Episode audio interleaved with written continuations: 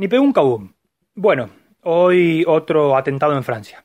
Antes de que la gente empiece a creer que los pobres infelices musulmanes actúan por voluntad propia, déjenme contarles algo sobre Charlie Hebdo.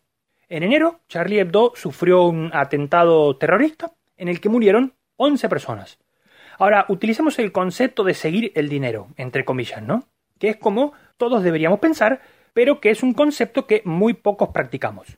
La consecuencia económica inmediata para la revista fue que en el número siguiente las ventas se dispararon a más de 5 millones de ejemplares. Tenemos entonces Charlie Hebdo para rato. Ahora la revista ha pasado de tener unos 60 o 70 mil lectores a tener varios millones. Además, el dinero les llueve por todos lados, no solo de las ventas que ellos producen, sino de las subvenciones del Estado francés y de inversores privados, en su gran mayoría antimusulmanes. Lo que no sabe la gente es que apenas uno o dos meses antes del atentado, la familia de banqueros Rothschild compró la revista estando prácticamente en ruinas. No hacía más que generar pérdidas.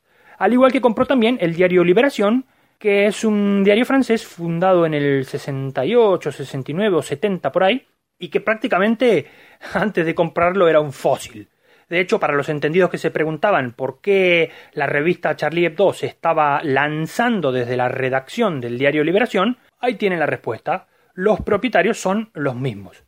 Además, fue una compra bastante sonada, es decir, el diario Quote, que es un diario de índole económica, holandés creo, publicó una entrevista donde uno de los Rothschild contaba que dentro de la familia la compra de estos dos medios fue muy debatida porque algunos de los miembros de los Rothschild no querían meterse en política y comprar estos dos medios era meterse en política casi directamente.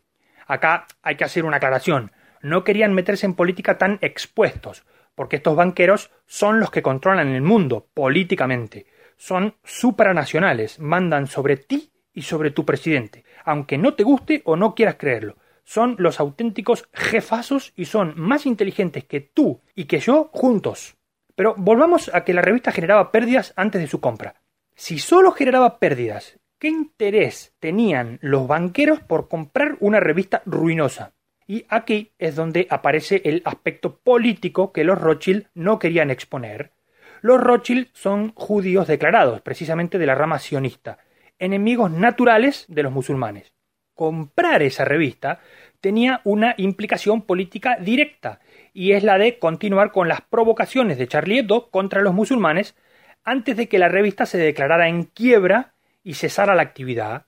Cerrar esa revista significaría cerrar un medio de comunicación que libremente atacaba a los musulmanes, enemigos de los Rothschild por naturaleza, sin ninguna repercusión evidente, y ellos no iban a dejar que eso ocurra.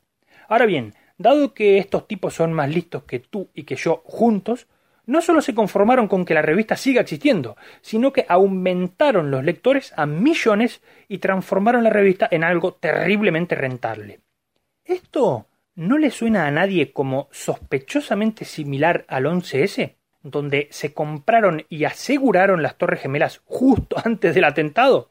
Así que hacer, mm, o sea, antes de hacer juicios de valor, y de escuchar a podcasters que quieren dar a entender que toda la maquilaria maléfica de terrorismo que sufrimos en Europa viene de parte de unos pobres infelices con un turbante en la cabeza, empecemos a seguir el concepto de seguir el dinero.